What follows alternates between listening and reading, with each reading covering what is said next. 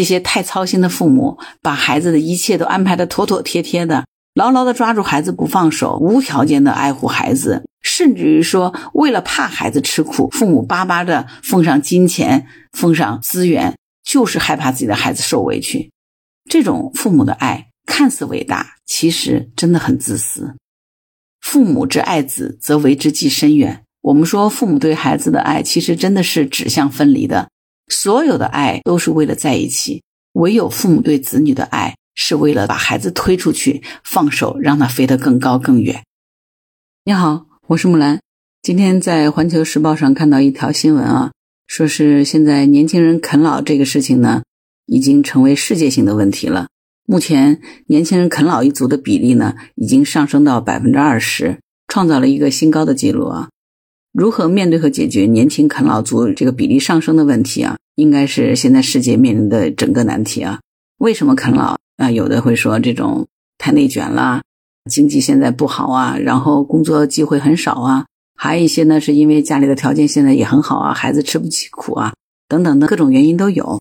不过，如果我们认真琢磨一下，会发现呢，其实啃老的孩子多半是来源于两个途径，一个呢是父母的培养，再一个呢是子女的惰性。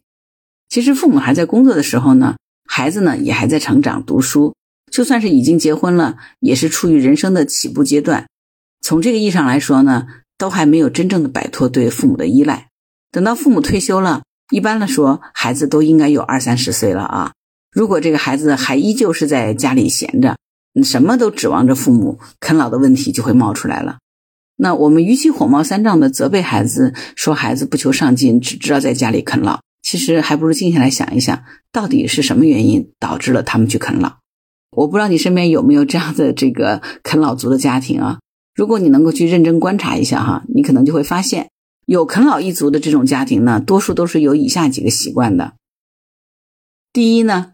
父母心软，心软的父母啊，其实是养不出自立的孩子的。很多父母面对调皮捣蛋的孩子，真的是舍不得打，舍不得骂啊。就算是外人说上几句，还会护短啊。那一般来说，这样的父母就会反复的对外人强调，他还是个孩子呢。当然，这样的习惯我们可以理解为爱子之心，人皆有之，是吧？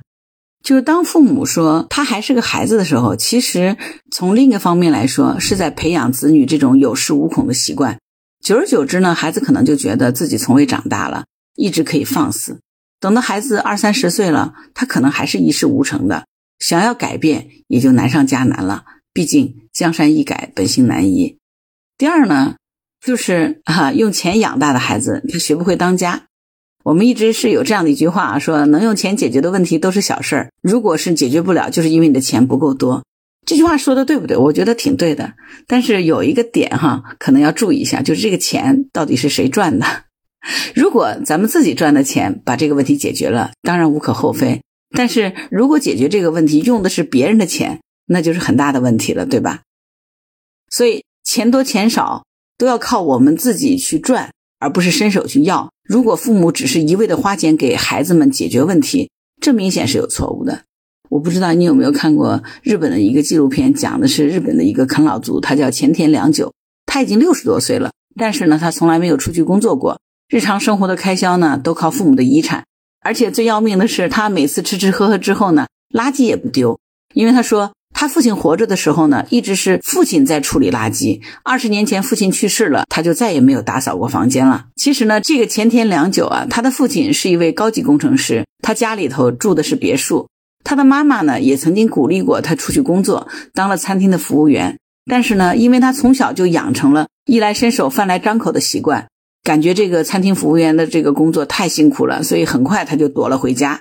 可能针对这个前田良久啊。很多人会说你真是太可耻了，居然一辈子都不去做事。但是如果反观我们自己的家庭，是不是也有类似的情况呢？留财于子孙，子孙未必能守；留书于子孙，子孙未必能读。这个是司马光说的话啊。那有多少家庭能够真正理解这句话，但是却没有做到呢？就是我知道这个世间所有的道理，但是依旧过不好这一生。作为我们中国的传统父母啊，总希望能够多留一些钱给子孙后代，希望他们不要受穷。尤其是现在这个经济发展多年以后，有一些家庭先行富裕起来了，所以他们的孩子只要一出校门就有房子、车子，就能够继承祖辈的这个基业。这样的家庭呢，除非是孩子上进求发展，如果只是把钱财留给孩子去花，而不支持和激励孩子去追求他自己的事业和人生，那么等到父母真正老的时候，发现自己已经再也没有办法挣到更多的钱，只能靠养老金过活。但是这个时候呢，孩子已经无所事事，把之前的家业败得差不多了。这个时候，父母可能就着急了啊！我们常说，穷人的孩子早当家，不当家不知柴米油盐贵。这个其实也真的是这么回事儿。虽然现在呢，我们不再是因为穷而让孩子早当家，但是早一些让孩子承担起家庭的相应的责任，这是我们做父母应该做的事儿。比如说，从小培养孩子做家务，让孩子去承担打扫、倒垃圾、洗衣服、晾衣服这些简单的家务劳动，其实就是在培养孩子的家庭责任。那一个真正富有的家庭，是孩子能挣钱，而不是家里有存款。如果搞反了，那真的就是滋养了孩子懒惰的这个毛病和习惯了，对吧？第三个呢，最大的一个问题啊，是父母不放手，把孩子培养成了家庭的巨婴。我不知道在你的身边有没有这样的父母，就是对待孩子那真是呵护的，捧在手里怕摔了，含在嘴里怕化了，恨不得样样事事都把他照顾的好好的。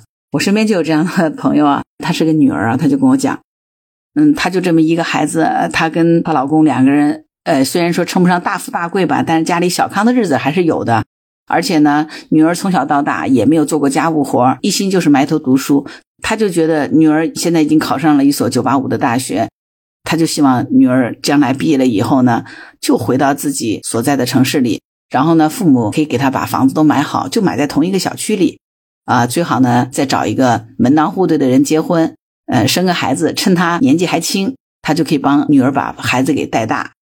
小两口呢也不用做饭，每天就到家里来吃饭就行了。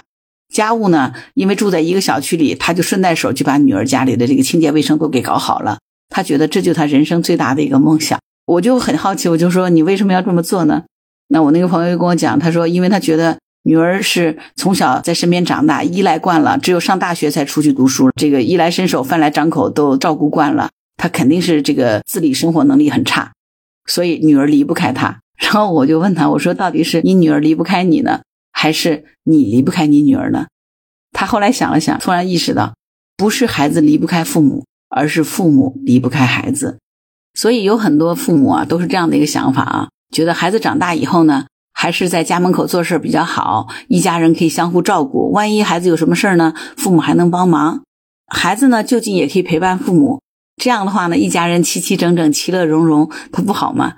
其实呢，作为孩子来说，他总有成为成年人的一天啊。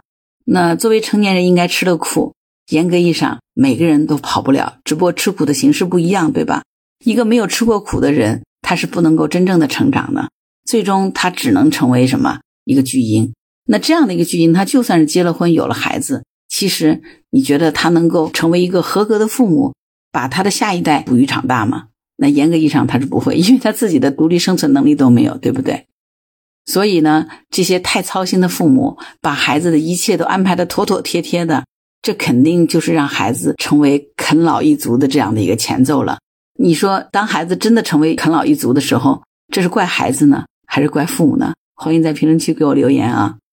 所以，当我们的孩子真正陷入啃老状态之后呢，这不仅仅是父母的悲哀，其实也是子女的悲哀。说白了，家里头有啃老一族，这是两代人互动出了问题，不是孩子变坏了。牢牢的抓住孩子不放手，无条件的爱护孩子，允许孩子犯一切错误，无条件的包容，只要孩子开心，父母怎么吃苦受累都行。甚至于说，为了怕孩子吃苦，父母巴巴的奉上金钱，奉上资源，就是害怕自己的孩子受委屈。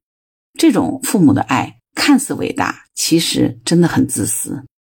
父母之爱子，则为之计深远。我们说，父母对孩子的爱，其实真的是指向分离的。所有的爱都是为了在一起，唯有父母对子女的爱，是为了把孩子推出去，放手让他飞得更高更远。所以，如果我们真的不想让孩子啃老，不是要等到我们退休之后再去懊悔，而是在我们生育这个孩子的时候，从孩子出生那一刻开始，就陪伴、支持、鞭策孩子。让孩子慢慢成长，直至他奔赴自己的人生。这个才是真正一个合格的父母应该做的事儿。你觉得呢？好啦，关于本期话题，你有什么想法？欢迎在评论区留言。如果你喜欢我的节目，欢迎订阅、点赞、转发、当护知。当然，如果你喜欢木兰，也可以加入木兰之家听友会，请到那个人人都能发布朋友圈的绿色平台，输入木兰的全拼下划线七八九，就可以找到我了。好啦，今天就到这儿，我是木兰，拜拜。